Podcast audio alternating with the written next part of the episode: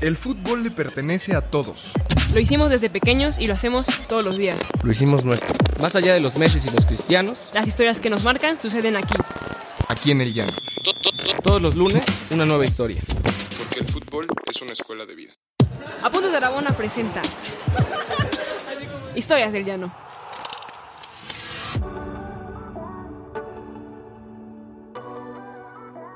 ¿Qué tal amigas, amigos? Buen lunes, un lunes más de Historias del Llano y regresa al estudio un gran amigo, Tocayo, Dieguito García, bienvenido. Tocayo, muchas gracias por esa introducción. Tú sabes que los pelos se me ponen de punta cuando retomas nuestra amistad, nuestra longeva amistad. Me emociona, me emociona. No, a mí también. Eh, Y me emociona estar aquí también teniendo un gran programa por delante, me Sí. parece. No, hay que, creo que hay que dar contexto porque el capítulo pasado tuvimos una llamada con José Vargas. José Vargas es un aficionado del FC Juárez, de los Bravos Sí. de Juárez, allá en Chihuahua.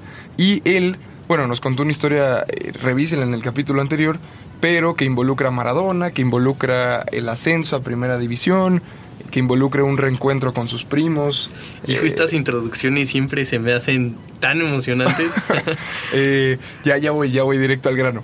Y José nos contaba que él conoció el podcast, conoció Historias del Llano, porque eh, en una feria de libro, él estudia su maestría en literatura, en una feria de libro conoció a un jugador de los Bravos de Ciudad Juárez que se llama Joaquín Noy, que eh, se le acercó preguntando por libros de guerrilla, libros de literatura, eh, libros de revolución cubana y eh, y que ahí empezaron a discutir sobre Agustín Lucas, que es otro futbolista uruguayo, y a partir de ahí salió Apuntes de Rabón y demás. Y hoy me da mucho gusto tener en los micrófonos al mismo Joaquín Noy, jugador de los Bravos de Ciudad Juárez, con nosotros. Joaquín, bienvenido. Bueno, muchas gracias y el gusto es mío estar con ustedes. Sí, muchas gracias también por estar con nosotros, Joaquín. Este, esta introducción ya se volvió un... Lo que pasó en el capítulo anterior. Exacto, fue, parece sí, serie esto. Exactamente. Oye, Joaquín, cuéntanos primero que es muy raro que un futbolista vaya buscando libros, pero ¿qué querías buscar tú? ¿Qué, qué hacías ahí en esa feria del libro? Y primero que me gusta ir a la feria del libro y a alguna biblioteca, voy bastante seguido, o iba en Uruguay bastante seguido, acá no lo hago tanto, pero había terminado un libro de la Revolución Cubana y me había quedado corto y quería otro. Eh, eso era lo que había ido a buscar, que no lo encontré, pero me llevé otro igual, eh, de unos... de rebelión de estudiantes en México, eh, todavía no lo he leído, pero me terminé llevando ese. Oye, Joaquín, y cuéntanos un poco más de tu carrera. ¿Cómo llegaste a, a Juárez? Y yo estaba en el Montevideo Wanderers eh, y terminando el torneo se dio bastante rápido porque viste que tenemos los calendarios cruzados con Uruguay y México. Acá arrancan a competir en los primeros días de enero y allá terminamos, nosotros terminamos ponerle en diciembre y me salió bastante rápido y me dijeron que tenía 48 horas para decidir para venir a, a Juárez y, y estaba el Diego y tenía ganas de conocerlo, aparte de jugar en el fútbol mexicano, y no me demoré mucho y junté las cosas y arranqué para México. Tú, Así tú viniste, tú viniste a México, entre algunas otras razones, para conocer a Diego Armando Maradona. Eso es cierto, ¿verdad? Y, o sea, sí, una, entre otras razones, sí, tenía la, la ilusión de poder conocerlo. Sí, sí. ¿Y qué, qué significa Maradona para ti? Y para mí es el más grande de la historia. Eh, es un líder político que jugó a la pelota, que salió de lo más bajo, llegó a lo más alto y nunca se olvidó de dónde salió. Y aparte que él genera emociones en la gente que no genera nadie. Eh, la gente lo ve y se conmueve. Entonces contra los ídolos populares creo que no, es complicado ir. Eh, eso es algo de lo, que me parece Maradona.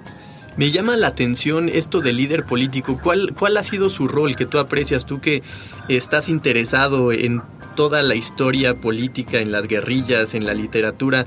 ¿Cuál es el rol político de Diego Armando Maradona desde que lo sigues? Y el rol político para mí de, de Diego es que siempre estuvo del lado del pueblo, a pesar de, de poder ser corrompido por, el, por, por llegar a la cima de, de- esto del mundo, siempre nunca se olvidó de dónde salió y tomó un rol muy importante, no, sol- no solo en Argentina, sino en el Napoli también. eh, él va al sur, eh, como contaba él, que a los, a los napolitanos no lo tratan como italiano y pelea contra el norte, eh, como dice una canción de los piojos, y cae el norte de la Italia rica. Siempre tuvo que ver con la política Maradona y, y para mí fue un líder político. Oye, Joaquín, ¿y lo conociste estando en ahora acá en México? ¿Tuviste la oportunidad claro. de hablar con él? Sí, o sea, muy poquito, pero me dio un abrazo y un beso, eso me alcanzó. Ah, qué grande. Oye, ¿y cómo ha sido venir a México? Porque, bueno, eres muy joven, tienes 26 años, ¿no?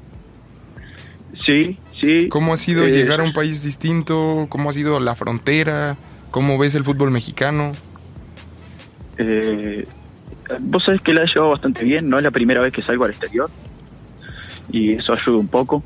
Eh, eh, me ha gustado mucho el fútbol mexicano y hay muy buenos jugadores, eh, me gusta competir y cuanto hay más nivel mejor. Y vine para un equipo de ascenso y terminé jugando en primera este año, como quien dice. La ciudad me ha recibido muy bien, eh, la verdad que he pasado bien y la afición muy muy acogedora y las personas muy amables. Eh, he pasado muy bien hasta ahora. Estás en una de las cunas de este, la inseguridad en México en un tiempo en el que es un tema muy álgido, probablemente cuando más álgido está. ¿Cuál es tu opinión al llegar al país en ese aspecto? Eh, mira, yo, yo averiguo, o sea, estuve preguntando con compañeros que estuvieran acá y eso, y sí que tuvo momentos complicados la ciudad, como en 2008 cuando Calderón le declara la guerra al narcotráfico. Eh, estuvo muy complicado. Yo ahora no la veo tan así y, y bueno, la verdad que, he pasado bien en la ciudad. Eh, no sé si puedo hablar tanto porque a veces en el lugar que nos movemos los jugadores no es tan real, pero por esa parte te cuento algo así. Eh, me gustaría, a mí me gustaría que ahondemos en eso, porque previo a esta charla habíamos hablado de, de esta burbuja del, del futbolista, este futbolista desligado de, de los vínculos sociales. Creo que por eso Maradona a todos nos hace mucho sentido, porque pues tenía un vínculo con la comunidad, con la afición. ¿Tú qué piensas cuando dices los futbolistas viven en una burbuja? ¿Es cierto? ¿Es en parte cierto? ¿Cómo ves esto? Yo pienso que sí, que, que es totalmente cierto y que tenemos que jugar a, salir de eso lo más posible, eh, no quedarnos ahí en esa zona de confort que vivimos. Y, bueno, para salir de la burbuja hay que caminar en la calle, eh, hay que caminar por el barrio, hay que conversar con el vecino. Creo que es la manera de saber lo que está pasando alrededor nuestro, porque eh, pasan cosas mientras nosotros jugamos la pelota. Ahora esto de Chile, lo de Quito, eh, bueno, en Uruguay hay elecciones, o sea, como que se va la vida mientras jugamos a la pelota y, y creo que está bueno meterse un poco en, en lo que pasa y no solo lo que jugamos a la pelota domingo a domingo o miércoles a domingo. Hablando de eso, ¿cómo ves tú el panorama político de cara a las elecciones que habrá en Uruguay, Joaquín? Y yo lo estoy siguiendo por, por, por lo que leo, porque no estoy allá. Yo pienso que, que va a seguir la izquierda, esperemos, o centro izquierda, como quieran llamarlo. Eh, sí, no fue una gran votación la primera vuelta. El Frente Amplio tuvo el 40% y el Partido Nacional, que es partido de derecha, tuvo el 30%, pero como comentaba recién un poquito antes que estábamos conversando, eh, los partidos de derecha se juntan para sacar a la izquierda, sin saber para qué, pero igual se juntan para sacar a la izquierda. ¿Y tú, qué- y tú qué, cómo lo ves? ¿Tienes, eh, tu, tu familia está en Uruguay o se vino para acá Sí. contigo? No, no, no, mi familia está en Uruguay, o sea, mi, mis padres, mi padre, mi madre, mi hermano, mi sobrina, mi abuela, mi novia, están en Uruguay también. ¿Y qué te, qué te, qué te pueden, qué te dicen desde allá? ¿Qué te, qué te comunican? Y no, más o menos lo, lo que te decía. Eh, o sea, sí que va, va a estar justa la elección, no como elecciones anteriores que vienen tres gobiernos seguidos, el Frente Amplio, y que ha ganado por, por una diferencia. O sea, no, siempre ganó en segunda vuelta, nunca ganó en primera vuelta, porque allá para ganar en primera vuelta tenés que tener más del 50% de los votos. Eh, así que no es, no es nuevo que haya segunda vuelta. Oye Joaquín, a mí me gustaría pregu- preguntarte por esta ideología de izquierda, la que me parece que tienes afinidad por lo que nos cuentas. ¿Por qué, ¿Por qué ir por la izquierda? ¿Por qué denominarte izquierdista si es que lo eres? ¿Y qué representa para ti? Y sí, claro, creo, o sea, me siento que soy izquierda y yo creo que hay la diferencia entre entre la izquierda y la derecha es la empatía, o sea, yo creo que la derecha gobierna para unos pocos y la izquierda intenta gobernar para todos, para que tengamos igual de oportunidades, porque si no hay oportunidades es medio complicado hablar de meritocracia o de o de que hicimos tal cosa y tal otra si no hay igual de oportunidades para todos. Yo pienso que eh, el Frente Amplio intenta eso, o sea, yo creo que tampoco es izquierda izquierda, es centro izquierda, pero creo que va por ese camino. Ok. Estoy viendo aquí un texto que publicó justamente Agustín Lucas. Creo que es, es amigo tuyo, ¿no? Eh, un, Sí, un juntos. jugador y escritor eh, uruguayo que tuvimos la oportunidad de entrevistar aquí en Historias del Llano. Y él escribe un texto en la revista Túnel, que es eh, pues un medio de cultura del fútbol uruguaya, Sí. es, que se llama Cuando Joaquín Noy conoció a Maradona. Eh, y me gustaría leer el, el primer párrafo porque creo que describe algunas cosas interesantes. Dice, Joaquín Bueno. Noy vivió toda la vida frente a la cancha de Peñarol de Colonia. Las primeras veces que atravesó los límites de la cal fue a los tropezones de la mano de su padre, con la torpeza de un potrillo, la cabeza a la altura de las medias altas amarillas, nacientes de unos botines de antaño, donde se guarda la magia que hace vibrar. En el barrio Los Nogales, la pelota fue una palabra más, una forma del diálogo. Esa cosa de rodar por el patio con tu viejo abrazado una pelota indomable mientras mamá y hermano ríen por el juego. Esos olores del patio, la vereda y el campito, que se fijan en un objetivo preciado, el juguete redondo. Joaquín, ¿cómo fue la infancia en Uruguay? ¿Cómo fue la infancia pegada al balón? Nos comentabas antes que desde los cuatro años juegas al fútbol. Sí, de los cuatro años juego en un club de fútbol y yo creo que, que nací, agarré la pelota. O sea, mi familia es futbolera, mi padre juega al fútbol, mi abuelo juega al fútbol, mis primos juegan al fútbol.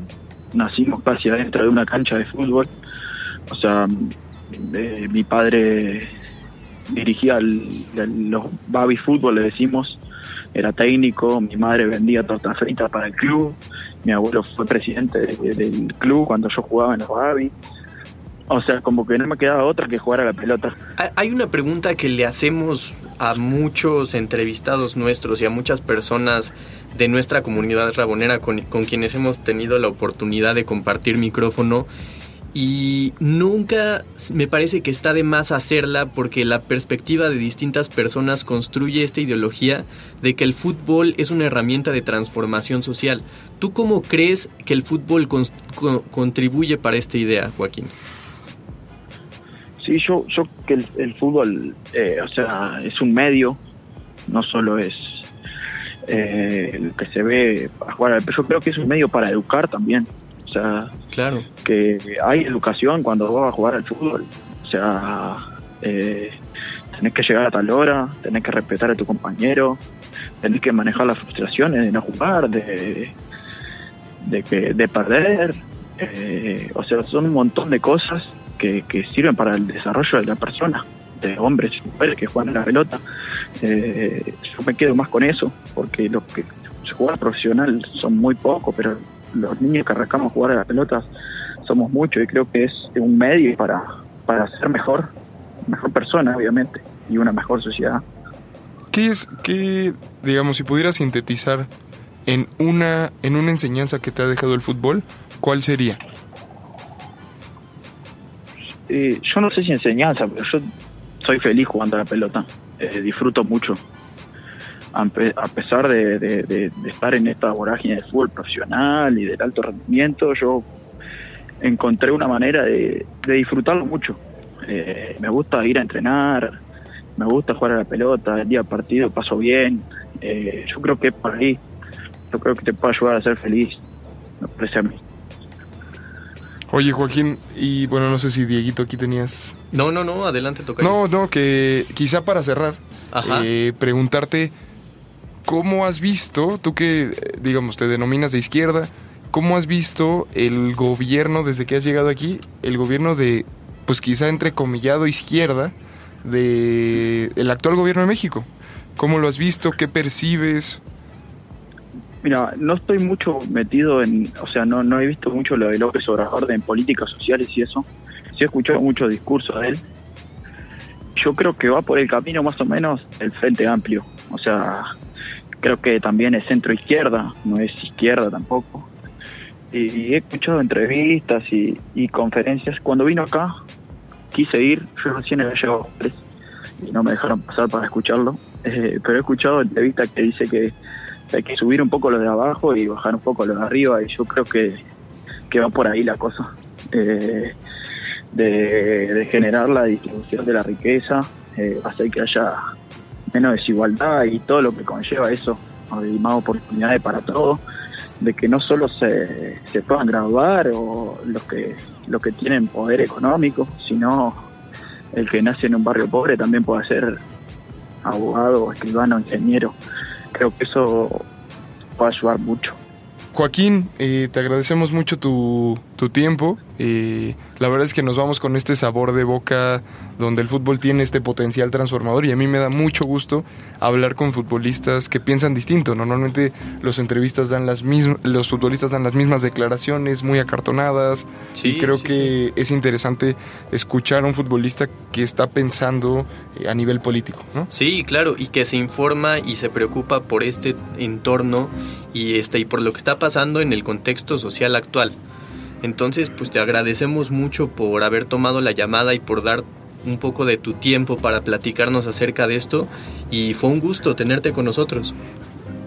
No, un, un gusto estar acá y yo pienso lo mismo que ustedes también, que las entrevistas se hacen muy, muy rutinarias, como quien dice, o sea, del lado nuestro para ustedes y del lado de ustedes para nosotros, creo que es lo mismo, siempre la misma pregunta y, y me da gusto hablar con, con ustedes de, de algo más que fútbol. Nada, Joaquín, es tu casa. Bueno, muchísimas gracias. Gracias. Dieguito, gracias. Eh, y acuérdense que estamos en iTunes, estamos en Spotify, estamos en Podigy y nos pueden donar un dólar o cinco dólares. eh, O en- lo que guste. o lo que ustedes gusten en Patreon y aquí el tocayo se irá a comer con ustedes, nos iremos a echar unas chelas y podrán conocer a todo el equipo detrás de Apuntes de Rabona. Muchas gracias. Muchas gracias a todos y hasta la próxima. ¿Quieres más historias? Síguenos en todas nuestras redes sociales como Apuntes de Rabona para ver el mundo desde el fútbol.